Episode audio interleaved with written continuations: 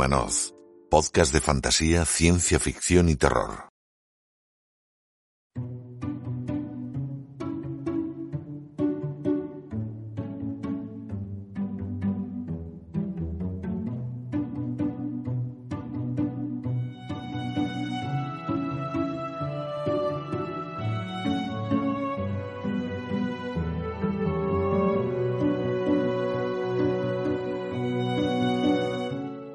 Estamos en tiempo de la tertulia y como sabéis en Windumanoz nos gusta dar voz a todos los protagonistas de la cadena del libro y hoy vamos a hablar con unos profesionales tan importantes como quizá poco conocidos, que son los correctores.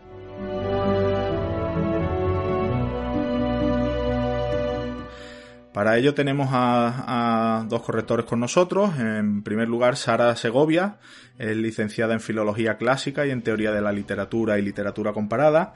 Mm, se dedica a la docencia por vocación y a la corrección por vicio, según ella misma nos dice.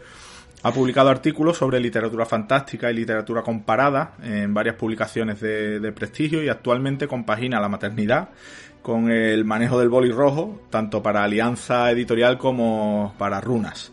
Y también ejerce de correctora de cabecera para nuestra hermana mayor, la revista Windumanoz. Hola Sara, ¿cómo estás, compañera? Hola, buenos días, muchas gracias. Bien, bien, pues muy contenta de estar aquí, estrenándome en el mundo del podcast. pues nosotros también encantados de que estés aquí.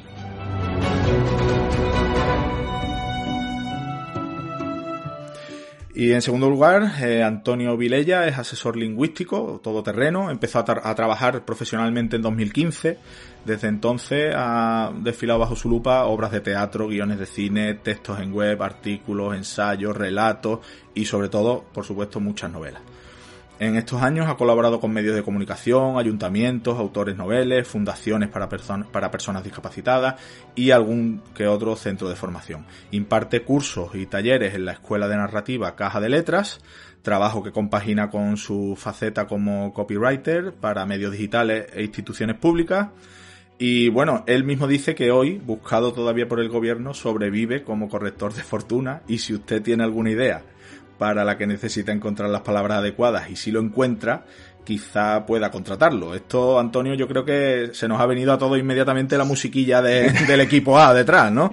Bienvenido a Windumanoz, Antonio. Mm, nada, muchas gracias Ismael. Eh, encantado de estar por aquí y bueno, eh, también entrenando un poco en el mundo del podcast porque participo en algún Twitch, pero un poco más.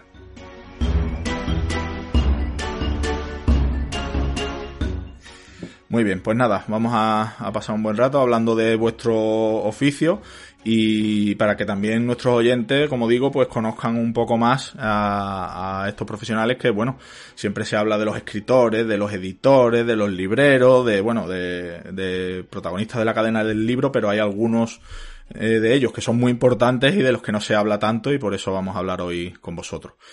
Bueno, vamos a empezar por lo más general. ¿Qué es lo que hace un corrector, Sara?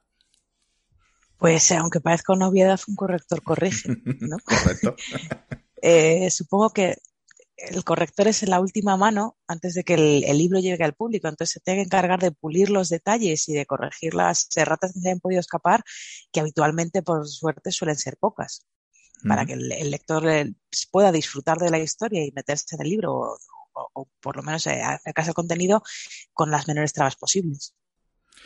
Antonio, ¿por qué hace falta una persona eh, especializada para, esta tarea? Ya nos ha dicho Sara que, bueno, es para que le llegue lo más pulido posible el texto al lector, evidentemente, pero mm, imagino que habrá diferencias. Pues eh, yo creo que también el corrector tiene que encargarse, y aquí creo que comparte rasgos en común con un editor, que tiene que hacer que, el texto al final brille. Porque eh, normalmente un autor llega con buenas ideas, llega con eh, un buen trabajo de fondo, pero quizás le falta afinar ciertas cosas en el aspecto de expresión lingüística. Y ahí es donde el corrector tiene que eh, meter la pezuña y, hacer que, el texto mejore, ¿no? Bueno, ¿qué formación hace falta para ser corrector, Sara? Pues ese es un tema complicado porque mm, hay correctores muy buenos que vienen de carreras de ciencias, pero yo a ver, voy a barrer para casa. Yo considero que las filologías son fundamentales y una filología hispánica o una filología, bueno, en mi caso soy de filología clásica, no hispánicas, pero una formación en, en humanidades potente tira mucho. Además hay muchos cursos de corrección, por ejemplo, en caja de letras, que me consta que además, de, bueno, del parte de Antonio, que te dan una, una perspectiva que, que, es fundamental, porque tú puedes saber mucho de lengua, puedes ser un hablante competente o un hablante nativo, pero ser hablante nativo no te habilita para corregir o para detectar fallos, porque siempre hay otros niveles superiores que a los que, a los que llegas con esa formación. Entonces, yo creo que una, una filología es fundamental en nuestro caso en español, pues una filología hispánica o similar, y, y los cursos sobre, son muy, muy útiles también, claro. Bueno, Antonio, como formador, ¿qué opinión tienes a, este respecto? Sí, eh, completamente de acuerdo. La, las humanidades te da, digamos, una cierta base de, unos conocimientos mínimos, pero después eh, creo que es importante también decir que una formación en humanidades no te convierte automáticamente en corrector. Sí, sí, sí, totalmente de acuerdo. Porque hay mucha gente que a lo mejor ha hecho algún grado en historia o en geografía, en fin, grado, digamos, cerca de, de lo que sería la filología.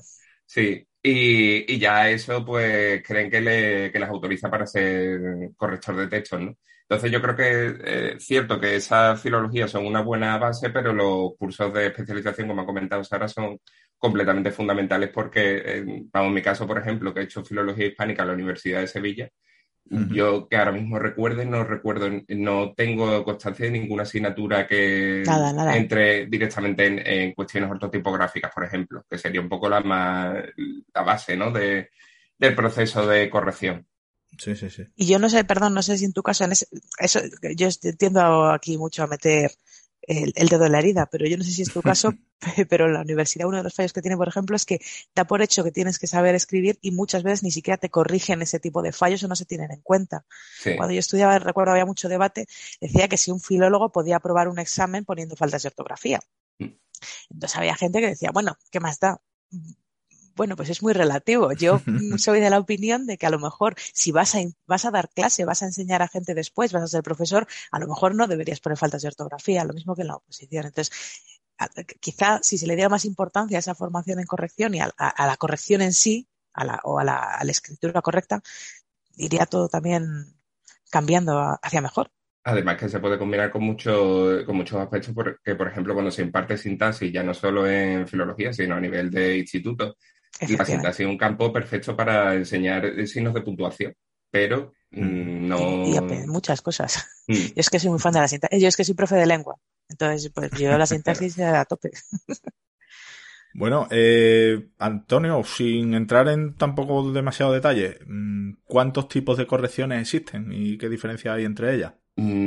Pues a ver, las que se suelen utilizar, las que se suelen aplicar habitualmente son la corrección ortotipográfica y la corrección de estilo. Pero después, dependiendo de eh, hacia dónde vaya girando la cosa, eh, puedes afrontar, por ejemplo, una corrección de contenido. Eh, puedes hacer también, porque puedes hacer una corrección ortotipográfica en Word y puedes hacer una corrección ortotipográfica ya en la maqueta directamente.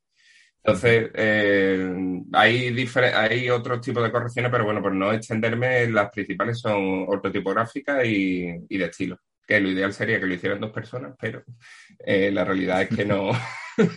Después los medios no dan para tanto. De eso, del tema, de ese tema hablaremos un poquito más adelante, porque tiene también su, su aquel. Bueno, eh, Sara, que centrándonos un poco en los géneros que tratamos en Windows ¿Tienen alguna particularidad la fantasía, la ciencia ficción, el terror a la hora de corregir los textos? Eh, tú como además como correctora de editoriales de, género y de nuestra revista, ¿qué nos puedes decir? Pues eh, la verdad es que depende. He corregido también, estaba revisando un poco las correcciones para, para pues, por tener un poco reciente de libros que haya trabajado y también me he centrado en ensayo. Entonces, eh, depende. En general, yo no sé, a mí cuando me dan un texto a corregir, no me hacen separación de ortotipográfica, de estilo, es la última revisión, con lo cual muchas veces va todo en el bote, hago todo, pues todo, me dicen, no céntrate más en un aspecto o en otro.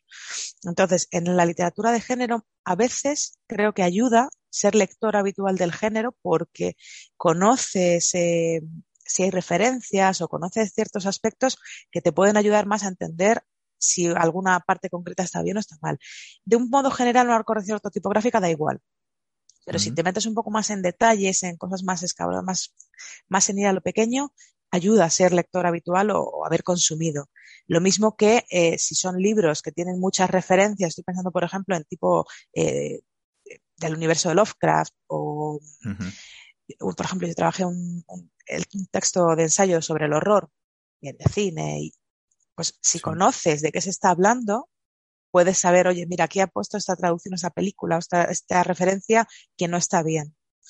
Y luego, evidentemente, pues la terminología ya concreta de los géneros. En ciencia ficción hay mucha terminología que, que ya viene muy trabajada, que viene de una tradición y si no la conoces, pues se te escapa. Entonces eso siempre ayuda. Antonio, tú que, has corregido también de distintos géneros y tal, ¿qué, te parecen las correcciones de, de, este, de ciencia ficción, terror, fantasía? Yo, a mí, lo que me gustaría añadir a lo que ha dicho Sara, que estoy totalmente de acuerdo con ella, es que también el, quizás un aspecto también muy particular de esos géneros, quizás sea el aspecto de la neología, porque al final están apareciendo eh, por definiciones en un texto de fantasía y o ciencia ficción, normalmente van a aparecer palabras nuevas que no, que digamos no son normativas, por así decirlo, no estamos acostumbrados a utilizarlo en español.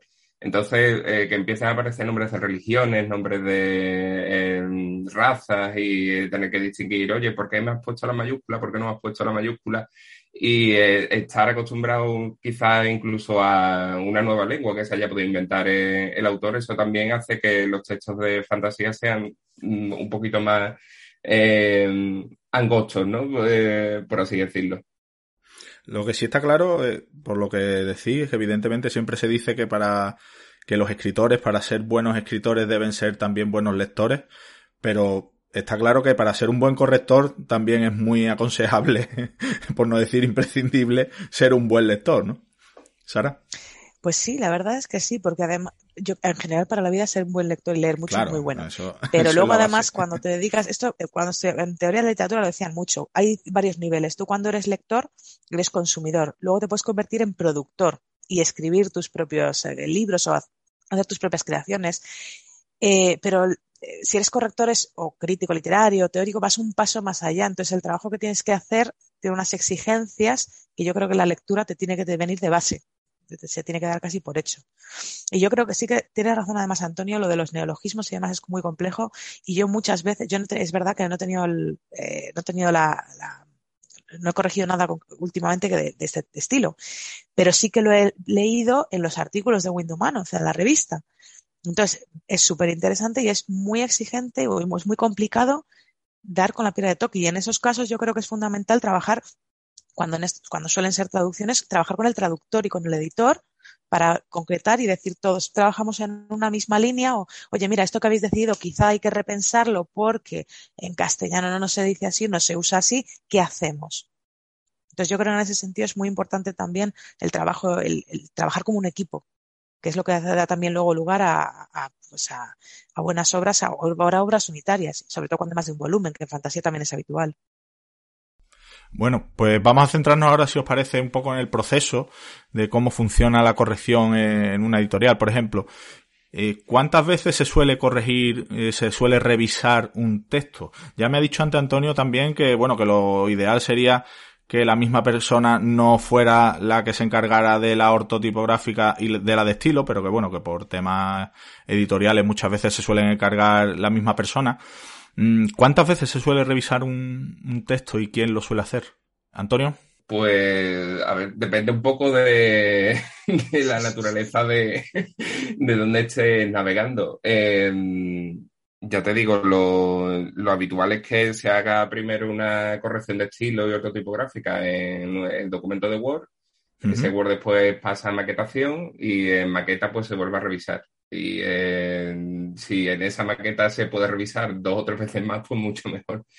Pero lo ideal es que, perdón, lo, habitual es que eh, haya una primera corrección en Word de, digamos, todo el texto eh, a nivel de estilo, a nivel ortotipográfico. Vaya maqueta, eh, esa maqueta se revisa, que normalmente también lo hace la misma persona, y ya una vez se han introducido esos cambios en maqueta, ya el, texto no se vuelve a mirar. Lo ideal sería que se siguiese mirando más veces, pero por cuestiones de calendario editorial, plazos de, edición y demás, pues no, no da tiempo a hacer mucho más. Imagino, Sara, que, habrá mucha diferencia entre corregir a un autor y a otro. Hay algunos que a lo mejor son más perfeccionistas y suelen entregar sus trabajos más pulidos. Y hay otros que, bueno, los entregan como los entregan y hay que hacer más trabajo de, corrección, ¿no? ¿Cuánto eh, tiempo puede, puede haber mucha diferencia en tiempo de corrección entre una página de un autor y de otro? Sí, sí, sí. Y, depende también mucho de los traductores y del, estilo de la obra. Yo estaba pensando eso, yo creo que obras en español directamente, creo que no he corregido ninguna, así que yo recuerde, porque casi todas han sido, prácticamente todas han sido traducciones. Entonces depende mucho del, del traductor y depende del, de la mano que haya pasado antes de ti. Yo en mi caso, a mí cuando me llega me lleva ya la maqueta, me llega el texto maquetado y una cosa, por ejemplo, que suelo hago igualmente con con esta editorial es traducir, trabajar en papel. Porque eso es algo que no se suele tener en cuenta, pero entre papel y digital se nota mucho, en papel se Eso, eso lo quería preguntar. Eso lo quería preguntar también a los dos, porque claro, eh, se puede trabajar en archivo digital, o un Word o tal, o hay gente también que prefiere imprimir el texto o tenerlo en papel y darle al boli rojo. Eh, ¿Vosotros cómo lo, cómo lo hacéis? Lo hacéis, bueno, por lo que ha dicho Antonio, lo trabaja de las dos, de las dos formas, ¿no? O, ¿Cómo lo soléis hacer, Antonio? Yo eh, trabajo casi exclusivamente en pantalla, pero en pantalla con una trampa, porque eh, tengo un aparato que es, eh, es maravilloso. ¿cómo se llama? Un, un Remarkable, que es una libreta digital, ¿no? Creo que es el concepto que, es el aparato este. Entonces, pues tengo un lápiz digital y puedo hacer marcas sobre el PDF directamente. De forma que estoy trabajando realmente en pantalla, pero... pero es como para papel, sí. Claro, hago las anotaciones a mano. Sí, sí, vamos, eh, lo que ha comentado Sara, eh, se ve mucho la diferencia de la capacidad de errores que eres capaz de detectar en papel y la capacidad de errores que eres capaz de detectar en pantalla. Pues en pantalla normalmente trabajas con un campo de visión un poco más limitado, no tienes la, digamos, el, completo de la página. Sí. Mm. Sara, ¿y en tu caso igual? Pues yo habitualmente en papel, eh, de hecho. Sí, ya has dicho en papel. Sí, de, una lo me lo mandan. Sí que he trabajado. ¿Estás de acuerdo con eso, ah, no? De, sí, sí. ¿Estás de acuerdo con lo que dice Antonio de que en el papel se visualizan de una forma más amplia quizás los textos, ¿no? no la verdad que no sé muy bien por qué, pero sí que es cierto que cuando lo ves impreso, las cosas como que te saltan más a la vista, tienes otra forma y tal. Me gusta, a mí me gusta mucho el digital también por lo mismo, porque yo lo hacía lo mismo en la tablet, entonces amplías, reduces marcas y tal. Yo soy muy, tengo mucha verborrea, una cosa que trabajo como me piden los editores, cada uno tiene sus gustos y sus, eh, mm. y sus formas de hacerlo, pero por ejemplo en Runas la editora siempre me lo manda en papel y yo tiendo mucho a explicar, soy, soy muy pesada, yo creo que es porque como soy profe de lengua, pues soy muy pesada para eso. Entonces, el papel me viene muy bien para explayarme, pero al final, eh, con la práctica y pues trabajando juntos y demás, eh, sí que he visto que cuanto menos se marca y menos se, traba, se explica o menos se dice, es mucho mejor. Entonces, aunque se vea mejor en papel y yo trabajo en papel, digital también me parece bien. Me parece, es, es, muy cómodo también, porque te lo puedes llevar a cualquier sitio. Luego vas con un tocho y... Bueno, eh, explicarnos un poco qué, qué son los signos de corrección, esas cosas tan raras que ponéis los correctores en los márgenes y esos signos que en, rojo que prácticamente está todo el texto lleno de flechas, de símbolos y tal. ¿Qué son esos signos y cómo se utilizan, Antonio? Pues eso es prácticamente una lengua que, tenemos en común con el maquetador, que le vamos marcando, eh, oye, pues aquí tienes que insertar tal, este segmento bórralo, introduce no sé qué, y entonces pues hay una serie de códigos que, internos que se supone que, el maquetador también conoce, que va a interpretar esos signos para no llevar, para no llenar toda la página de, de tachones y de reescrituras y, de explicaciones y de verborrea. Y, y nada, el maquetador pues se encarga de, codificar toda esa información e introducir los cambios en, la maqueta. Sara, ¿qué te parecen a ti estos signos? Son, porque eso, visto desde fuera, quien lo ve desde fuera, eso es como parecen jeroglíficos egipcios o algo así, pero sí, no, ¿cómo lo ves tú? Pues al principio un poco así. Yo empecé a corregir cuando estaba en la universidad, cuando estaba haciendo la tesis y, y corregí artículos de mi tutor. Y, Y bueno, me pasaban siempre, oye, pues revísame, corrígeme, hazme esto, tal. Y me lo dio. Y dije, pues me parece muy bien. Y yo, pues bueno, como era un poco de andar por casa, pues yo le apuntaba las cosas que veía y tampoco, tampoco había demasiadas cosas. Y bueno, y siempre tienes la cercanía de decir, oye, mira, mira esto, como, pues he visto esto, no sé cómo lo quieres solucionar. Y ahora sí que trabajo con ellos y es verdad que es muy cómodo porque para cuando me llegan a mí los textos, en el proceso que nos preguntas un poco antes, yo soy prácticamente la penúltima lectura. Se supone que después de mí, la, siguiente ya son lo que se me haya podido escapar, detalles ínfimos o, o mini cambios, ya no se meten demasiadas cosas. Entonces, es muy cómodo cuando me llega a mí que llega así limpio, tacha esto, esta letra, este espacio. Al final usas muy pocas cosas porque si un texto llega a maquetación con tantos signos rojos, haya habido un problema muy grave porque va a haber que remaquetarlo prácticamente completo. No es lo mismo que trabajar en Word. Entonces, lo ideal es que cuando llegue ya a maqueta corrección al final, sea detalles pequeños. Entonces me parecen muy cómodos. Es verdad que vale, yo tengo la chuleta aquí, siempre la tengo a mano. Tengo un par de ellas y pues bueno, al final los más usuales al final te los aprendes. Pero siempre ha sido muy práctico. Al final este tipo de símbolos ya lo sabían también los copistas medievales. Las abreviaturas mm. y todas las cosas que te puedan ayudar. Sí, sí, sí. Tendemos a la economía lingüística.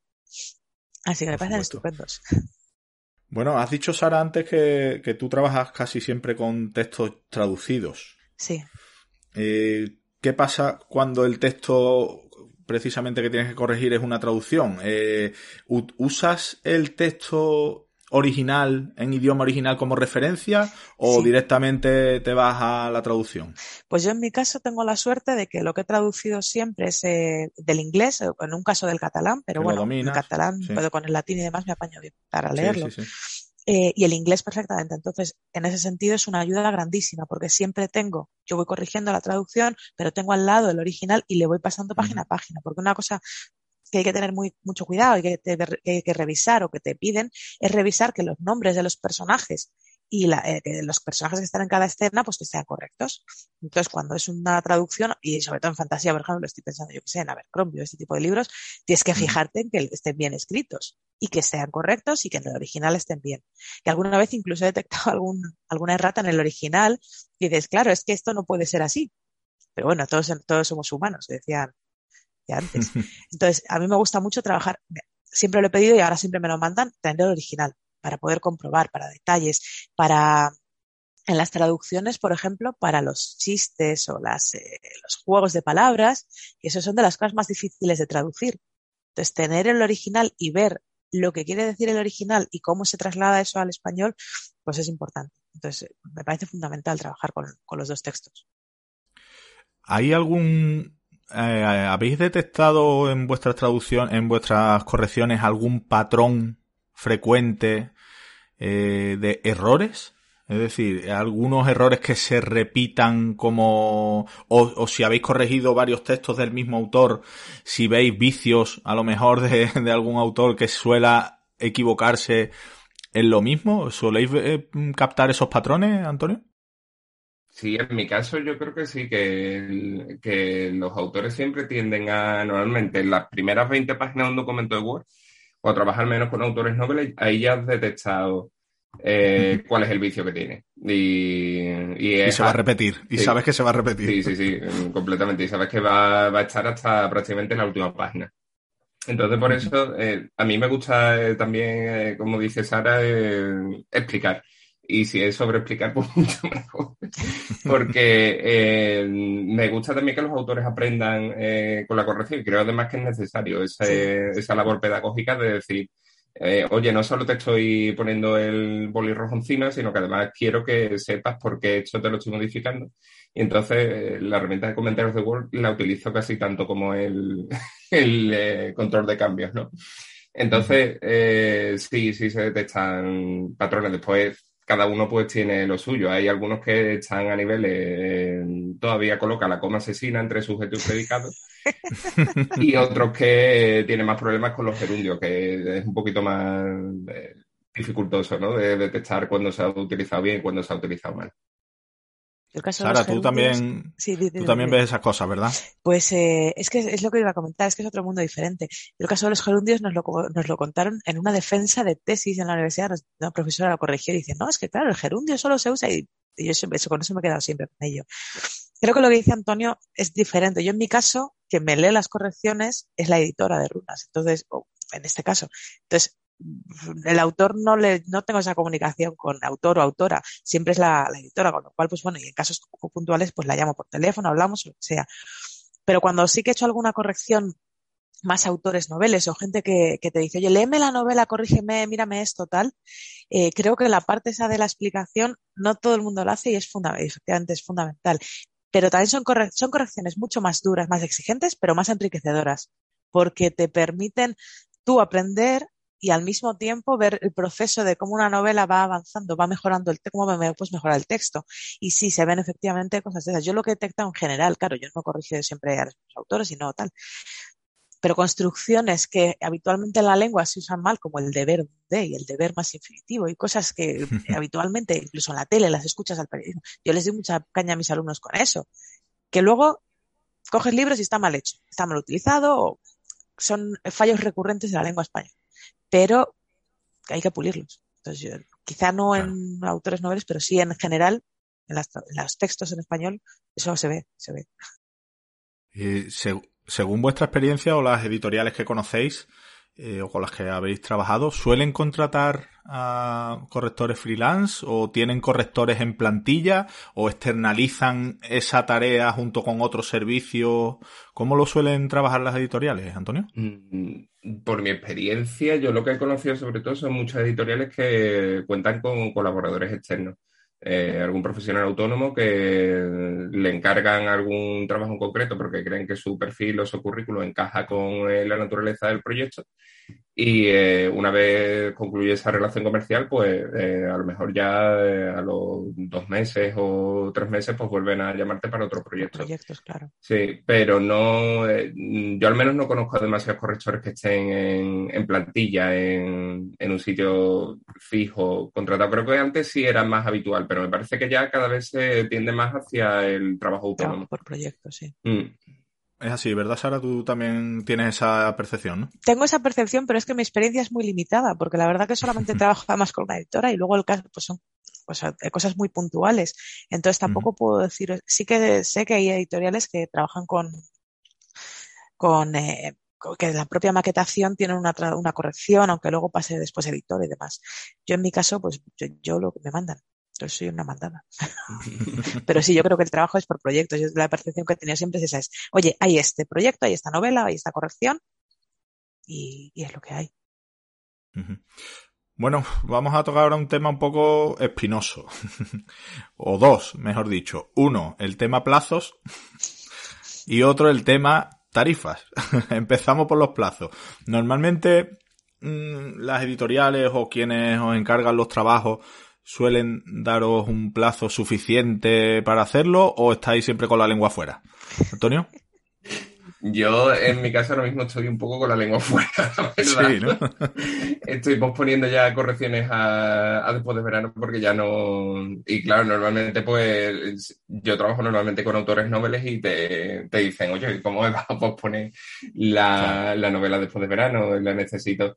Entonces, respecto a los autores noveles, sí que puedo marcar un poco yo los plazos y ya el autor pues es libre de decir, pues sí, no, o, ya me lo pensaré. Pero las editoriales sí que te piden unos plazos de, oye, hazme, necesito esta corrección tipográfica para la semana que viene. Y a lo mejor es un, es un texto de 300, 400 páginas y, y entonces apáñatelas, ¿no? Entonces, eh, yo tengo ese doble, esa doble vertiente. Por un lado puedo fijarlo yo, pero por otro lado también me lo, me lo fijan a mí. Sara, ¿en tu caso?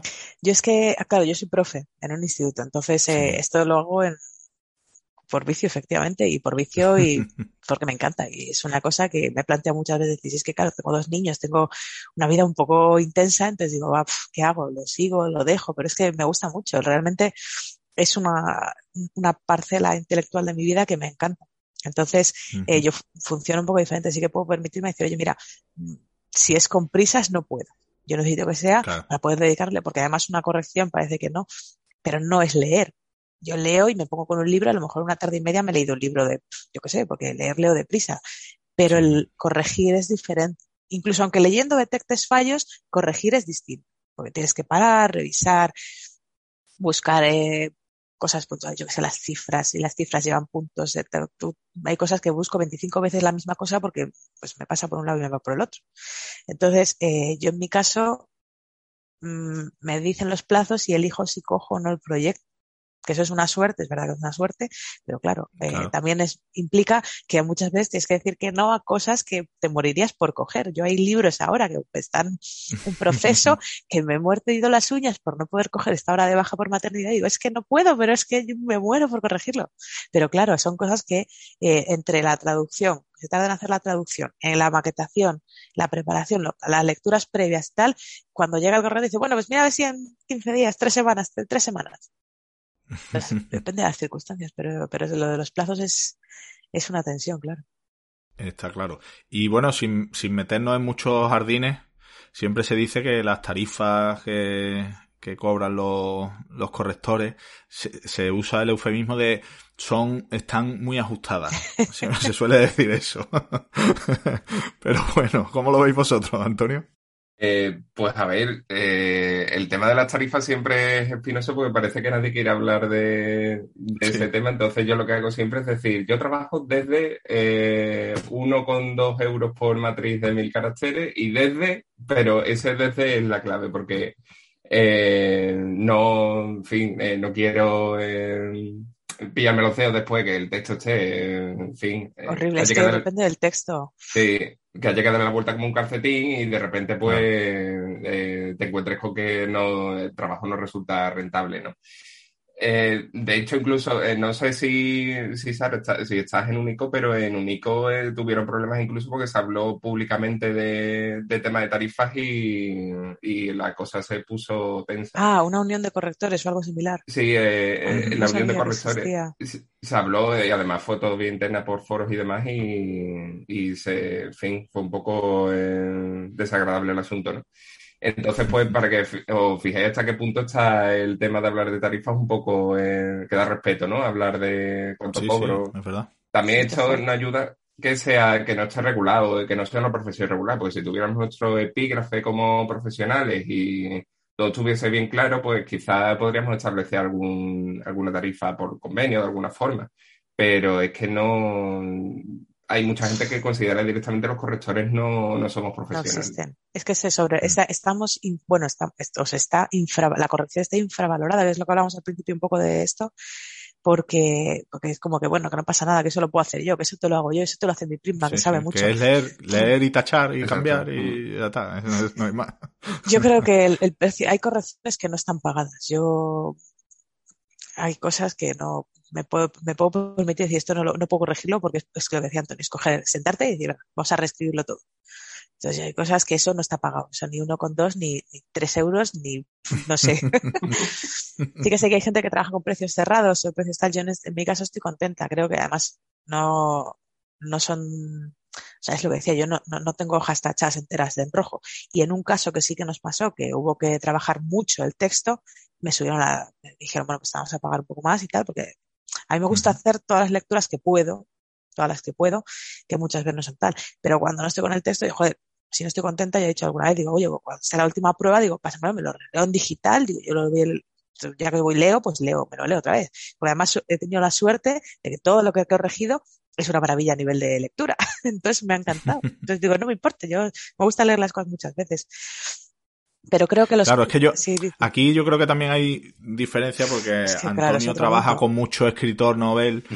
que, claro, te llegarán algunas cosas, imagino, Antonio, que necesites mucha, mucha corrección. Como corregir exámenes, mientras que, eso no está mientras que en tu caso, mientras que en tu caso, Sara, claro, eh, al trabajar con editorial y tal que te llegan más unos textos distintos, por supuesto, como profesora, imagino que tendrás que corregir una cosa alucinante, pero bueno. Pero por ejemplo, bueno, es como los exámenes de selectividad, que yo, por ejemplo, no me he puesto porque los de lengua tienen muchísimo desarrollo y no tengo, ahora mismo no estoy en ese momento, pero, pero está, está infrapagado. Y lo mismo que los traductores. Y yo creo que son profesiones, lo que decía un poco Antonio, ya no es, o sea, convenio o no convenio, esto hay que empezar por la valoración, la visibilización de la edad, que es una labor muy importante, y yo me imagino que eso puede venir todo detrás, si empezamos así. Antes ha comentado Antonio algo eh, de cobrar o tarifa por matriz. Eh, ¿Cómo se cobra un trabajo de corrección? ¿Es por matriz o es a veces por plantilla, por hora? Eh, ¿cómo, suele, ¿Cómo se suelen cobrar estos conceptos? Pues yo por matriz. Ah, Sara? Sara, Sara. Yo por matrices. Me dan siempre, cuando me dan el documento, me dicen, el, me dan, viene con el mm. número de matrices y, y es hacer el cálculo. Y ya está. Vale. Antonio. Sí, en, mi, caso igual. Yo establezco el número de caracteres con espacio que tiene el texto y por cada mil caracteres del documento, pues cobro tal. Bueno, pues mm, ya nos vamos acercando al final. Eh, y vamos a tocar ahora un tema también que creo que, es interesante y que también está, se lo pregunta mucha gente. ¿Creéis que eh, las inteligencias artificiales mm, podrán sustituir en algún momento al corrector por completo? ¿O ¿Sabéis ya si, si ya sucede en alguna medida que haya inteligencia artificial? Bueno, estamos, evidentemente está el corrector de Word. o sea, como el corrector de Word o el del móvil, ¿eh? No estoy hablando de eso, estamos hablando de inteligencias artificiales que, que, como sabéis, están progresando, avanzando mucho. ¿Creéis que en algún momento sustituirán a la figura del corrector humano? Antonio? Mm, yo no lo creo, la verdad. creo que habrá cada vez complementos más más profesionales y más que tocan el texto a nivel un poco más profundo. Pero yo no creo que lleguen al punto de sustituir por completo a, un corrector. Yo, de hecho, me apoyo en algunos complementos de, mm, de Word, como Chilus, que no sé si, si lo utilizáis y eh, ese complemento es maravilloso porque a lo mejor se te ha, se te ha escapado algún doble espacio que por tema de, de que la vista está agotada o cualquier cuestión se te ha escapado y ese, ese complemento te detecta, oye, aquí hay un doble espacio, eh, cuidado con eso. O, eh, no sé, cualquier tipo de anglicismo que se te haya podido colar. Pero aún así, aunque es una herramienta que creo es bastante aceptable, tiene, su, tiene sus efectos y tiene muchas taras. Ya te digo, por eso no creo que, llegue a, a sustituir a los correctores, porque al final el corrector necesita tener un poco de cultura general, necesita tener también un poco de mano izquierda. Sí. Eso, y, si no. Y comprende también que cada texto es diferente. Y eh, una inteligencia artificial que va a tener todo este proceso muy estandarizado no va a tener esa capacidad de maniobra que sí tenemos los correctores. Al menos no sé lo que conozco de, inteligencia artificial. Sara, ¿tú qué piensas? Pues que si las inteligencias artificiales llegan a ese punto, pues nos habrán dominado y ya nos dará lo mismo. Entonces, o escribirán ella los libros y también nos dará lo mismo. No sé, yo la verdad que el mundo de la inteligencia artificial lo desconozco en absoluto, es decir, no estoy muy metida en qué hacen o qué no hacen. Sí que pues escuchas que, que sí, pues componen sinfonías, bla, bla, bla. Sí, que ganaron, leí hace no mucho que había ganado un, certamen literario, una, un texto que había, se había escrito con inteligencia artificial, o sea Pero si piensas en los giros del idioma, en lo que decía antes, las bromas, los juegos de lenguaje, las cosas que requieren un componente más social, más pragmático, más de comprensión, que requieren esa participación activa del lector o del traductor, del corrector o de quien lo, lo reciba, lo veo muy difícil lo veo muy difícil. Sí que creo que es eso, pues para faltas de ortografías, Bs, Vs, Hs, dobles espacios, las cosas que son más automáticas, bien. Otras, claro. depende. Cuando una misma frase viene, o sea, o sea, tú puedes poner una palabra con dos grafías que son dos palabras diferentes, pero que más o menos encajan, ¿cómo lo distingues? Y el estilo, sí, estamos hablando de tipográfico, pero si piensas en el estilo de este, de este texto, este párrafo es un tostón, Mm. Pues mm. eso no sé yo hasta qué punto. Bueno, y también hablando de, futuro, eh, ¿cómo veis? Ya hemos comentado algo, de hecho Antonio ha dicho el tema de que mm, quizás sería una, una buena idea unificar un poco el tema, que se hubiera algún tipo de convenio eh, y que el epígrafe de corrector eh, diera una naturaleza de profesión, digamos, a, al corrector, que soy profesionales, pero es verdad que no se reconoce como, como debería. ¿Cómo veis eh, la corrección, el servicio de, corrección? ¿La demanda creéis que va, que va a seguir creciendo, que va a disminuir? Que se, ¿Qué tendencia veis vosotros, Antonio? Yo creo que la cosa está en aumento, aunque no, eh, no estamos en un momento ideal. Creo que sí que cada vez se, se corrigen más textos y creo que cada vez tanto empresas como instituciones públicas como editoriales, cualquier tipo de empresa o institución que pueda generar texto, cada vez eh, recurre más a este tipo de, de profesionales, porque al final eh, la ortografía se ha convertido en una marca de prestigio. Y si tú en tu página web estás eh, poniendo unas tarifas telefónicas de eh, no sé qué empresa y aparece el texto con falta de ortografía o, estás invitando, estás intentando captar a nuevos clientes, pero lo haces a través de falta de ortografía, pues obviamente el, el producto no te va a inspirar mucha confianza, ¿no? Entonces yo creo que la cosa está en aumento, pero eh, nos falta todavía mucho, mucho camino por recorrer. UNICO, por ejemplo, que es la asociación esta de Unión de Correctores, está dando muchos pasos para llegar a esa meta y cada vez hay más, a nivel universitario, cada vez hay más gente implicada, porque no sé si conocéis, eh, por ejemplo, el diploma de posgrado de la Universidad Rovira y Virgili, que, que es en corrección de texto y asesoramiento lingüístico y estuve matriculado en este posgrado hace, no sé, sí, hace ya un par de años y va por su cuarta, quinta edición y cada vez tienen más demanda de alumnos. Entonces, eh, creo que ese tipo de pasos que poco a poco parece que van a ir dándose en silencio, pues al final yo creo que van a llegar, van a hacer que llegue una, una mejor consolidación, una mejor valoración social de lo que somos los correctores. Sara, ¿tú cómo ves el tema? Pues me parece súper interesante lo que ha comentado Antonio, porque mmm, yo la percepción que tengo muchas veces como público es exactamente esa, que la gente se lo no se lo toma tan en serio, no se cuenta lo mismo que en, en diseño gráfico, con los, ahora que creo que ha habido una polémica algo de un logo, con este tipo de cosas no se, no se contrata a los profesionales eh, adecuados y luego la imagen claro. es la que queda dañada y entonces mm. es como que eres poco fiable como marca.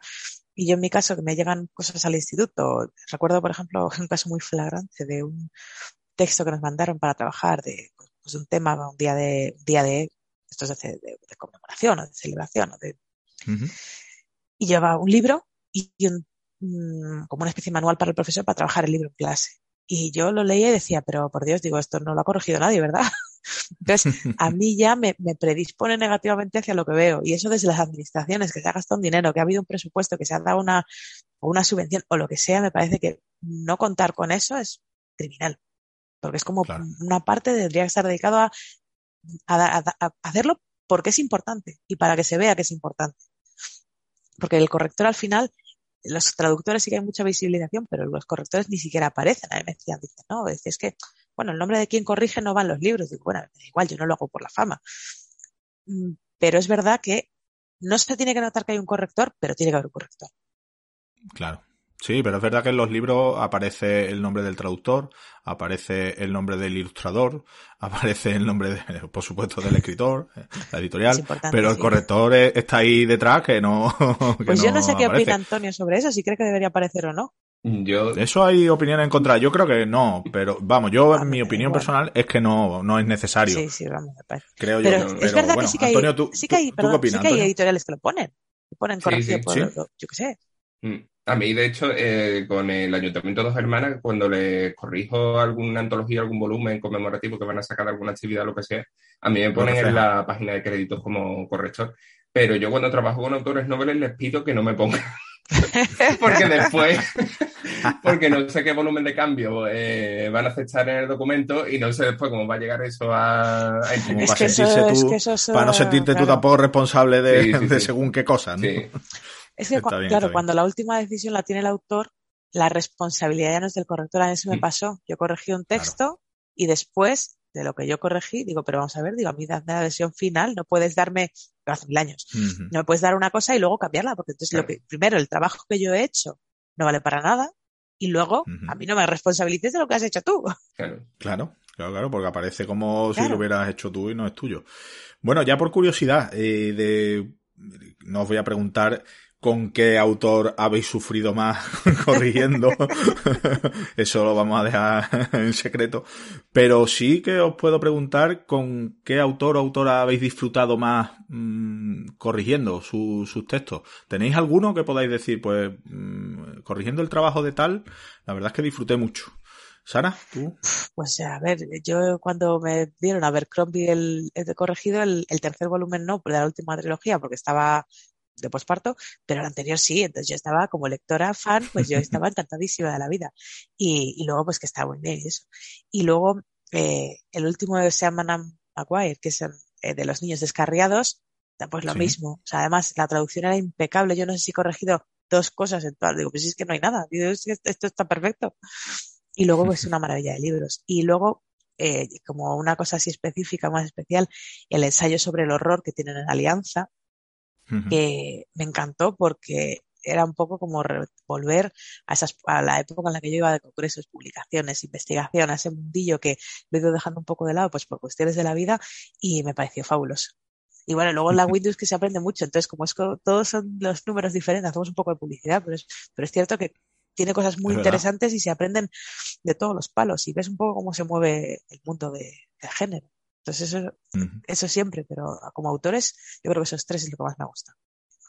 Muy bien, ¿y Antonio, en tu caso? Pues mm, yo me he acordado ahora de que eh, creo, no sé si a lo mejor me lo podéis decir vosotros, eh, ¿os suena el nombre de David Mancera? Eh, David publicó un relato Mancera. en Windows Manozas, es que no recuerdo cuándo fue exactamente, pero publicó un relato en la Windows Menoza hace unos cuantos meses. Y, y, David de vez en cuando me pasa sus textos, porque además lo tuve como alumno en el curso de corrección de caja de letras. Y la verdad que David siempre es una pasada eh, leerlo y, y, aparte también disfrutas mucho durante el proceso de corrección porque es de estos autores que se suele tomar bastante bien los cambios que, le, que les propone. Porque eh, a veces trabaja mayo de 2020 salió, el número sí, 9. Exacto, eso sí. está, yo lo estaba mirando también. El, ni, el relato fue El sí. Niño sin sombra, se publicó en el número 9 de Windumanoz de mayo de 2020, David Mancera Araujo. De hecho, en la, en la web tenemos, en la web de windumanoz.com ¿no? tenemos una entrevista a, a, David Mancera que le hizo a Lister Myron. Así que sí. con él entonces, eh, Antonio, te, te gustó. Sí, trabajar. sí, además porque eh, tenemos un, un, pensamiento bastante similar sobre cómo debe quedar al final los textos y ya te digo, eh, es una gozada eh, corregir con él lo que lee porque además de escribir bien, pues encima es un, es un autor que, con el que se trabaja de una forma muy cómoda. No, nunca pone impedimentos, nunca pone trabaja nada y, y es todo genial con él, vaya. Pues nada, hasta aquí nuestra tertulia. Yo creo que los oyentes han podido hacer una idea bastante aproximada de qué es un corrector, a qué se dedica ese, ese hombrecillo o mujercilla que está ahí detrás de los textos pin, pintarrajeándolos en rojo y cambiando, cambiando todo el texto que, que está, que está mal. Y, y, estoy seguro que lo que decíamos, eh, una de las cosas que nos gusta en el podcast es darle voz a, a los profesionales de la cadena del libro que eh, no son solo los que todo el mundo conoce. Y en este caso yo creo que era importante dar voz a los correctores, que, que se sepa cuál es su, su trabajo y que los oyentes sepan que están ahí y que son muy importantes. Vamos a, ya para terminar, ¿cómo pueden, eh, quien esté interesado en, en, contratar vuestros servicios o en buscaros para, para ver qué es lo que hacéis? Eh, decirnos si tenéis redes, web. Antonio. Eh, pues a mí sobre todo en www.antoniovilella.es que uh -huh. eh, es mi página web. Bueno, eh, hace ya varios meses que no publico artículos porque es que no me da, no me da la vida. Pero, sí. pero, bueno, tengo, tengo ahí la web operativa, un formulario de contacto y, y me llegan por ahí en, eh, cualquier duda, cualquier pregunta que, que haya pendiente. Bueno, y, y, sigues en caja de letras, ¿verdad? Sí, con sí, los, también, con también los cursos, en caja de letras ahí también eh, podéis, vamos, de hecho los encargos de corrección que llegan a caja de letras se me acaban llegando también indirectamente. Entonces, pues por ahí también, también Muy podéis bien, ahí también. Conmigo. Ahí también está Antonio. Y Sara, en tu caso, ¿cómo te, se pueden contratar contigo? Malamente, o, malamente. O... Ahora mismo estamos muy parados. Nada, tú a través de, la editorial. No, no, ya no, sí, tal, ¿no? ni siquiera la editorial. Ahora mismo con, con, esto estamos así un poco. En septiembre me incorporaré otra vez a trabajar, entonces espero reactivar mi vida otra vez. Pero bueno, pues eso muy poco a poco. ¿eh? La corrección es un vicio, pero ¿Tenéis redes sociales, web o algo? Bueno, Antonio ya ha dicho su eh, web. web no, tengo web Twitter. Lo que pasa es que yo en, redes sociales, soy, En, Twitter soy Morgana Majere de, toda la vida, creo, porque últimamente también estoy muy poco activa. La verdad que eh, la vida al final nos atropella. Antes pasaba mucho más tiempo y ahora, eh, ya ves, soy Morgana Majere. Sí, sigo siendo Morgana Majere. Y en Instagram, Sara Segovia, yo creo. Y, mm, y, bueno, pues cuelgo cosas para dudas puntuales, siempre está. Siempre estamos o siempre se puede preguntar. Ahora estoy pendiente, todavía tengo que mandar unas bibliografías que me han pedido por Twitter pero la vida es la que es. De todas formas, eh, ya está. Y se, hace lo que se puede. Al final, para consultas puntuales, siempre están las, las webs de está Fundeu, está la RAE, está el Pan de Dudas, que muchas veces mm, es más, es mejor buscarlo cada uno porque se aprende. Porque que alguien te lo diga, te lo digo y se te va a olvidar mañana. Pero si lo buscas. Sí, sí. Las búsquedas se quedan grabadas. Pues nada, eh, os doy las gracias a los dos por haber aceptado nuestra invitación, por haberos pasado por Windumanoz. Bueno, con Sara, como es correctora en la revista, pues está cerquita, pero de todas formas, Antonio, Sara, yo espero que, hayáis pasado un buen rato en la tertulia y, veros pronto por aquí para hablar de otras cositas. Sara, eh, hasta pronto. Sí, muchas gracias, muy agradable ha sido el ratito. Antonio, encantado, hasta pronto. Nada, igualmente Ismael, cuando queráis. Un abrazo. Venga, un abrazo. Hasta luego. En Windumanoz queremos traerte lo más interesante de la actualidad de los géneros especulativos, junto con la mejor ficción corta y el mejor arte. También queremos ayudar a los autores dándoles voz y visibilidad. Y para todo ello, necesitamos contar con tu espada. Visita patreon.com barra Windumanoz, echa un vistazo a nuestras recompensas y considera unirte al grupo de amigos que apoyan este proyecto.